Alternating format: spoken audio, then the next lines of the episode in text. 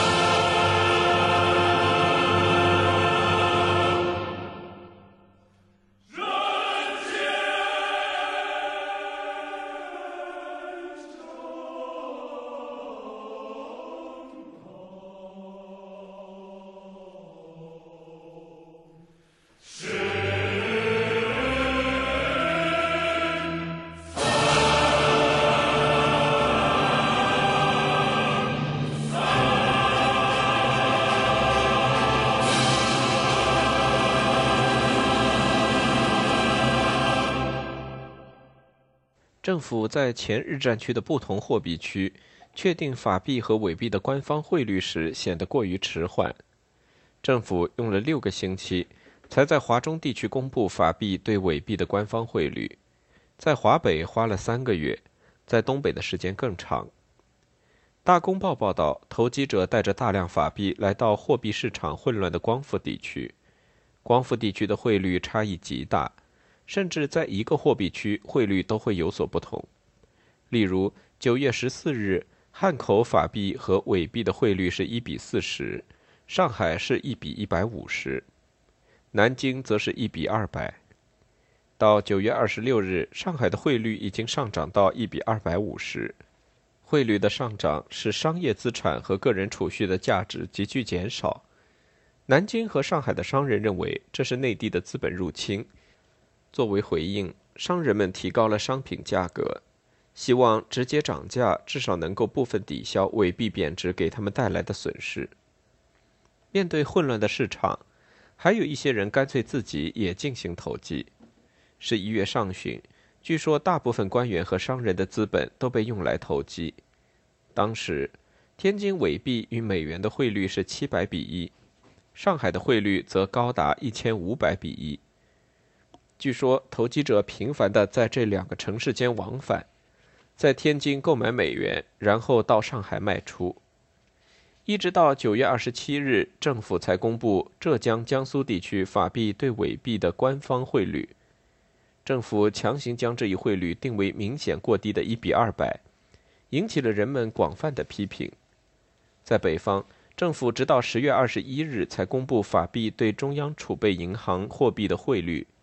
这一汇率被定为与黑市汇率相近的一比五，反映了中央储备银行货币的实际价值。另一方面，上海地区的经济形势变得更糟。大公报指出，目前的汇率相当于直接没收人民的财产，让江苏和浙江的所有中产阶级破产。该报认为，在不到三个月的时间里。国民党政府的政策和行为将国家最富庶的地区推到了经济崩溃的边缘。在十月十日这一天，零售商宣布商品价格全面上涨，并缩减了营业时间。同一天，上海市长发布了两条公告，禁止商品价格进一步上涨，以及要求当地工厂恢复生产。但这两条公告收效甚微。许多商店不愿按政府规定的价格出售商品，干脆停止营业。十月十七日，上海各大百货商店都减少了营业时间，商店中午十二点开张，下午两点就关门。上海商会正式要求市政府允许大范围上调物价，以弥补过低的汇率对他们造成的损失。有些商人甚至质疑，价格的上涨是否足以弥补他们遭受的损失。到十月十九日，他们的要求终于得到了响应，价格开始继续上涨，民众的生活一天比一天糟。唯一受益的似乎只是那些接受官员和少数有政治背景的企业家，他们不仅在接收过程中获益，接收时期以后，政府对经济越来越多的直接参与，也让他们捞到了大量的好处。一家天津的报纸将内地来的接收人员和其他官员称作“新权贵”，他们只关心金价、服饰、房子、汽车，瞧不起所有留在日战区的居民。该社论指出，最开始天津民众感到问心有愧，后悔没有跟随中央政府一起撤到内地，但在目睹了接收官员造成的混乱之后，人们便不再有任何内疚感了。在台湾和东北，接收官员傲慢的态度尤为明显。这两个地区都被日本统治了多年，至少在台湾，当地居民已经十分适应外来者的统治。台湾民众根据他们最初所受的对待，做出了相应的反应。新台湾省长陈仪领导下的接收人员和当地居民之间的敌意，最终导致了1947年2月的暴动。在东北。一家沈阳的报纸表达了人们对新政府的普遍不满。该报指出，一些短视的人错误地把东北视作一个特殊地区，但当前大部分东北居民实际上是山东人和河北人，他们讲汉语，保留着中国的传统习俗，并且热爱中国。他们被日本人压迫了十四年，但日本人走后，新来的统治者仍然带有强烈的优越感。认为自己高人一等，该报总结道：“这些新来者并不比当地人高贵，他们只是一群自私的政治投机者。”在其他光复地区，这种优越感尤其明显的体现在政府的教育复原政策中。复原政策在光复地区激起的反对，可被视作未来四年政府与整个学生群体相互敌视的前兆。日本投降后，在要求惩治所有汉奸的同时，民众还普遍要求惩处教育界的叛徒，特别是那些身居要职的伪政府教育官员。在战争期间，中国最知名的大学选择跟随政府迁徙到内地，这些学校的师生所遭受的困难是众所周知的，因此存在一种普遍的情绪：政府应给予这些学校适当的帮助。并采取相应的措施，处罚留在相对舒适和安全的占领地区的机构。因此，在光复地区，政府教育政策的主要目的是帮助该地区师生在政治上复原。几乎没有人对这一目标提出异议，但在当时的环境下，政府并不具备成功实施这一计划所必须的敏锐性。共产党在重庆的《新华日报》。发表了一篇颇有见地的文章，提醒政府注意全国教育善后复原会议制定的针对日战区学生的再教育计划可能引起新的问题。作者写道：“我们一定不要让他们觉得遭受了区别对待，我们应尽可能让他们接受与其他孩子相同的教育，使他们逐步回归正常的生活。”但该作者最后要求政府。严惩那些曾与日伪合作的人，唯有这样，教育界才不会产生一种错误印象，即政府不会惩处那些真正的叛徒。政府此前对其他行业的人员的处理，一直给人这样的印象。善后委员会是否记住了这些原则，我们不得而知。但很明显，教育部负责实施复原政策的官员并没有采纳他们。十月。教育部宣布，在光复地区的主要城市建立临时的再教育中心，大学生将在此接受再教育，重新认识国家重建的需要，熟悉国民党政府的意识形态。再教育课程包括孙中山的理论、蒋介石的公开讲话、中国历史和地理、时事以及军事训练。一些学生进入了这些在各城市中被称为临时大学的再教育中心学习，其他学生则根据教育部的指令，在原来的大学学习三民主义、时事等课程。依据要求，中小学也必须教授类似的课程。教育部会对学生的再教育情况进行专门检查。学生只有在再教育课程的考试中取得及格分数，才能继续上学。那些在日军占领期间已经毕业的大学生和中学生，必须参加笔试形式的三民主义考试。通过考试之后，他们的文凭才会被承认。同样，教师也要参加专业能力以及对国民党忠诚度的测试。人们争论的不仅仅是再教育计划本身，而是政府使那些接受再教育的人蒙上的污名，让他们感到耻辱。在宣布这一计划时，教育部声称，所有曾在日战区学校上过课的学生，都受到了敌人宣传的腐蚀。只有当这些学生接受了再教育，思想得到净化之后，他们才可以继续下一步的学业。政府对教育部的做法表示支持。政府官员将那些被强迫清洗思想污点的青年称作伪政权学生。一次。一个伪大学毕业生代表团找到委员长北平行员的秘书长，对政府规定的强制性考试表示抗议。这位官员告诉学生，他们有两重不幸：首先，在日本占领时期，他们留在了北平；其次，他们家境贫寒，上不起北平三所私立大学。由于日战区的私立学校相比于公立学校，具有更大程度的独立性，较少受伪政府的干预，因此私立学校学生并不需要接受那么严格的再教育培训。政府的再教育政策激起学生们强烈的不满和反对，学生家长、教育工作者和市民精英都表达了他们的愤慨，其中包括燕京大学的校长、美国传教士兼教育家斯图雷登。斯图雷登公开表示。如果说为政府学校对学生有什么影响的话，唯一的影响就是在那里上学的学生变得更加抗日。他还指出，政府这么做是自绝于年轻人，把他们中的许多人推到共产党那一边。南京、上海、北平、天津和其他地方的学生举行了集会和游行，来表达不满。最早的示威游行是由前面提到的北平伪大学毕业生发起的。这些学生是北京大学和北京师范大学校友联合会的成员。他们发表了一项声明，要求当局合理对待光复地区的学生。校友联合会就这一问题与当局进行了交涉，并组织了一次学生会议，参加者主要是刚毕业的大学生。北平当局最终同意修改一系列规定，取消了原来的笔试考试，但学生仍要完成一篇有关三民主义的阅读报告，以及不少于两万字的本专业论文。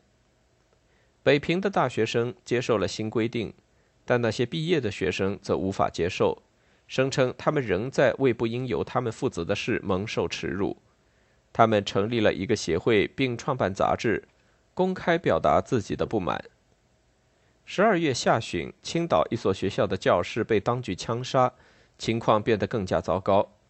事情是这样的：警察向一群此前在伪政府注册的中小学教师和学生开枪，造成了这一惨案。这些教师和学生当时正在张贴告示，向人们解释他们为什么反对政府强制性的考试措施。枪击事件之后，青岛的所有学生都开始罢课。他们得到了青岛市民和其他城市的大力支持。十二月三十一日，天津的几千名中学生在市教育局进行了两个小时的示威，抗议当局的侦审活动。政府最终在六个方面做出了让步，其中包括政府不再对天津的学生和教师进行特别考核。同样，在上海，学生和教师日益强烈的不满也迫使当地的教育部门向教育部请示。要求适当的放宽再教育计划。一家上海当地的报纸指出，当局至少应该不再使用“真审”这样的词。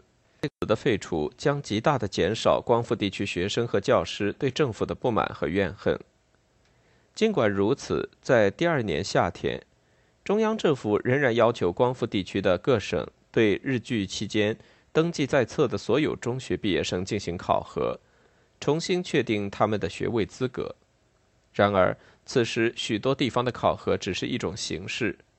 例如，在河北，这种考核只要求学生提交一篇三民主义的书面报告、毕业证和本人最近的照片。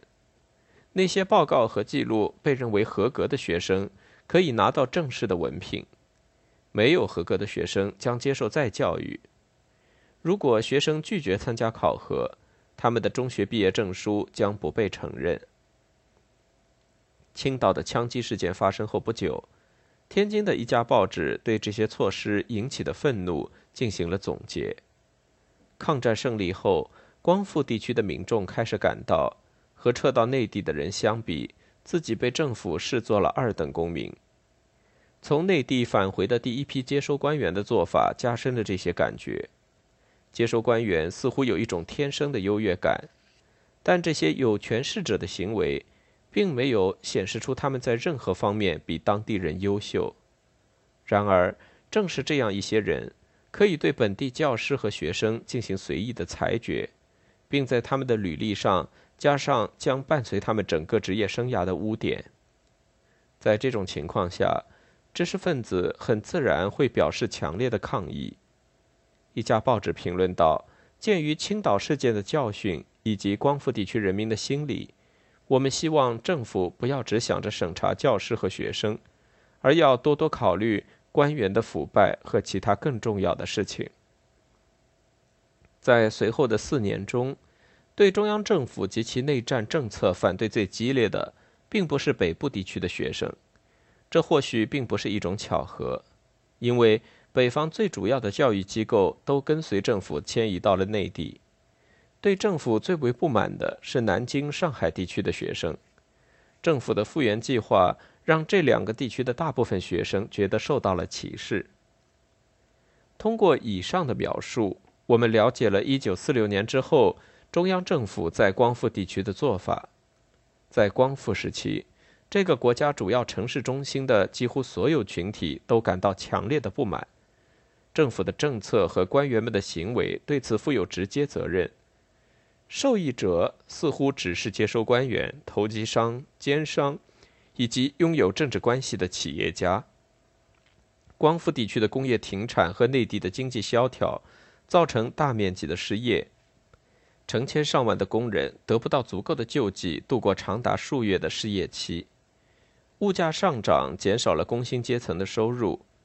政府确定的伪币对法币的汇率过低，致使伪币大幅贬值。苏浙地区的中小企业家和商人由此蒙受了巨大的损失。许多内地的企业家因为得不到预期的补偿而被迫破产。学生们因为歧视的再教育政策而敌视政府。最糟糕的是，国家经济和政府的公共形象因为接收官员的腐败而受到严重损害。在一些行业里，无能和腐败已经成为人们用来描述国民党当局糟糕表现的最常用的词语。在光复期间，国民党政府的表现让华东、华北以及东北的原日战城市的民众对这些词的含义有了更深刻的认识。负责执行接收的行政机构本身是混乱的，它无法保证接收的顺利进行。由于缺乏足够制度性的约束。这一机构中的工作人员不应为接收的混乱承担主要责任。接收政策要么是本身的设计就存在问题，要么是执行中出现了差错。政府为纠正错误做了一些努力，并要求官员提高道德水平，但收效甚微，反而凸显出政府的许诺和官员们实际表现之间的巨大反差。但政府的尝试的确达到了一个目的，在人们眼中，中央政府和蒋介石个人或许并不对官员们的腐败负直接责任。公众似乎无法相信委员长本人不是一心为国家着想的，因此受到谴责的总是那些附属或下层官员。这或许能够解释为什么，尽管人们对政府在光复时期的表现感到普遍失望。但国民党的统治并没有受到真正严峻的挑战。政府为这一时期的表现付出了重大代价，他在人民中间的声望大大降低，但很少有人因此想要推翻这个政府。共产党的出版物严厉批判国民党政府的腐败无能，并对所有遭受不公正待遇感到不满的社会群体表达同情和支持。尽管如此，共产党这一时期在城市的宣传产生的影响仍是相对有限的。很少有人认为共产党能对政府构成真正的挑战，或认为它有可能取代目前的政府。但可以肯定的是。人民不相信政府有能力解决国家当前的问题，这种怀疑催生出一种普遍的无助感。一个作家提出疑问：我们可以向谁抱怨呢？我们还没有一个能反映民意的机构。公众最普遍的要求仅仅是希望政府进行改革。一家民盟报纸的评论代表了当时大部分人的态度。国民政府在民众中声誉明显下降，令人悲叹。何至如此？回答下列问题，便可使之迎刃而解：缘何扰乱民生之政府官员未受惩罚？何以物价扶摇直上而无任何平抑举措？为何公民自由屡遭践踏？恕吾辈坦直言之：毁政府之社会威望者，乃政府之官员也。故解铃还需系铃人。不幸的是，政府始终没有恢复自己的声望。光复时期引发的人们广泛批评的大多数问题，还未得到真正令人满意的解决。日本投降后的混乱和管理不善，曾被视作暂时的插曲而被人们忽视。但随着时间的推移，人们逐渐意识到，正是在这一时期。中国国民党的统治开始失去城市居民的支持。